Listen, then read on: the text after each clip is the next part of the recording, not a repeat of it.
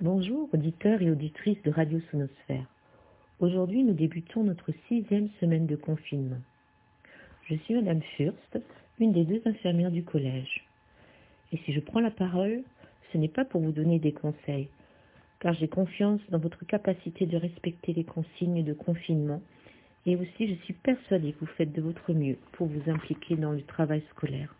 Non, ce que j'avais envie de partager, c'était plutôt mon expérience. La première semaine, eh bien, j'étais assez déstabilisée. C'est vrai, se retrouver enfermée chez soi avec euh, cette euh, crainte de ce virus qu'on ne connaît pas, sur lequel on entend beaucoup de choses, pour lequel on se pose des questions, même si on est dans le milieu médical, ça fait un peu peur. Je me suis donc concentrée sur l'organisation de mon travail à distance. Et puis surtout la deuxième semaine, j'ai arrêté de manger des M&M's. De toute façon, il n'y en avait plus dans le placard. Je fais aussi du yoga régulièrement. Depuis trois semaines maintenant, je travaille comme volontaire dans un EHPAD. Un EHPAD, c'est un établissement d'hébergement de personnes dépendantes. Vous en avez certainement entendu parler dans les médias. En fait, ce sont des grands-pères et des grands-mères, comme vous en avez certainement, mais qui ne peuvent plus vivre seuls à la maison. Alors elles viennent ici et des infirmières, des aides-soignantes et bien d'autres encore s'occupent d'elles au quotidien. Le premier jour, je me suis merveilleusement maquillé les yeux, histoire d'avoir des paillettes, puisque sous mon masque, on ne verrait pas mon sourire.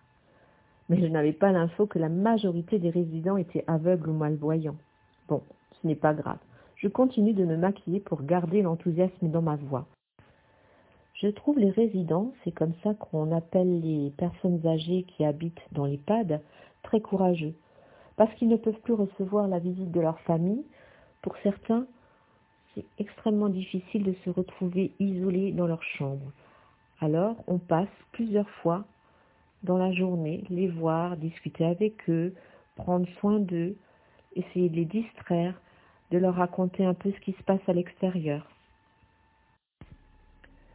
Certains sont malades, ils ont attrapé ce fameux virus. Alors, quand je vais les voir, je prends des précautions supplémentaires. J'ai mon masque, bien sûr, ma charlotte sur les cheveux, mais je mets également une surblouse à manches longues, des gants et par-dessus tout ça un tablier en plastique que j'enlève quand je quitte la chambre. Tout cela c'est pour éviter d'amener éventuellement le virus aux autres résidents qui, eux, ne sont pas malades. Cela fait maintenant trois semaines que toute l'équipe avec laquelle je travaille protège les résidents. Et les résultats sont là. Certains sont guéris et surtout, il n'y a plus de nouveaux cas pour l'instant. C'est peut-être aussi grâce à ça, à l'effort de chacun, que bientôt les résidents pourront à nouveau se promener dans les jardins de l'établissement et retrouver les activités d'avant. Un peu comme nous en somme. En tout cas, je me réjouis de vous revoir très bientôt.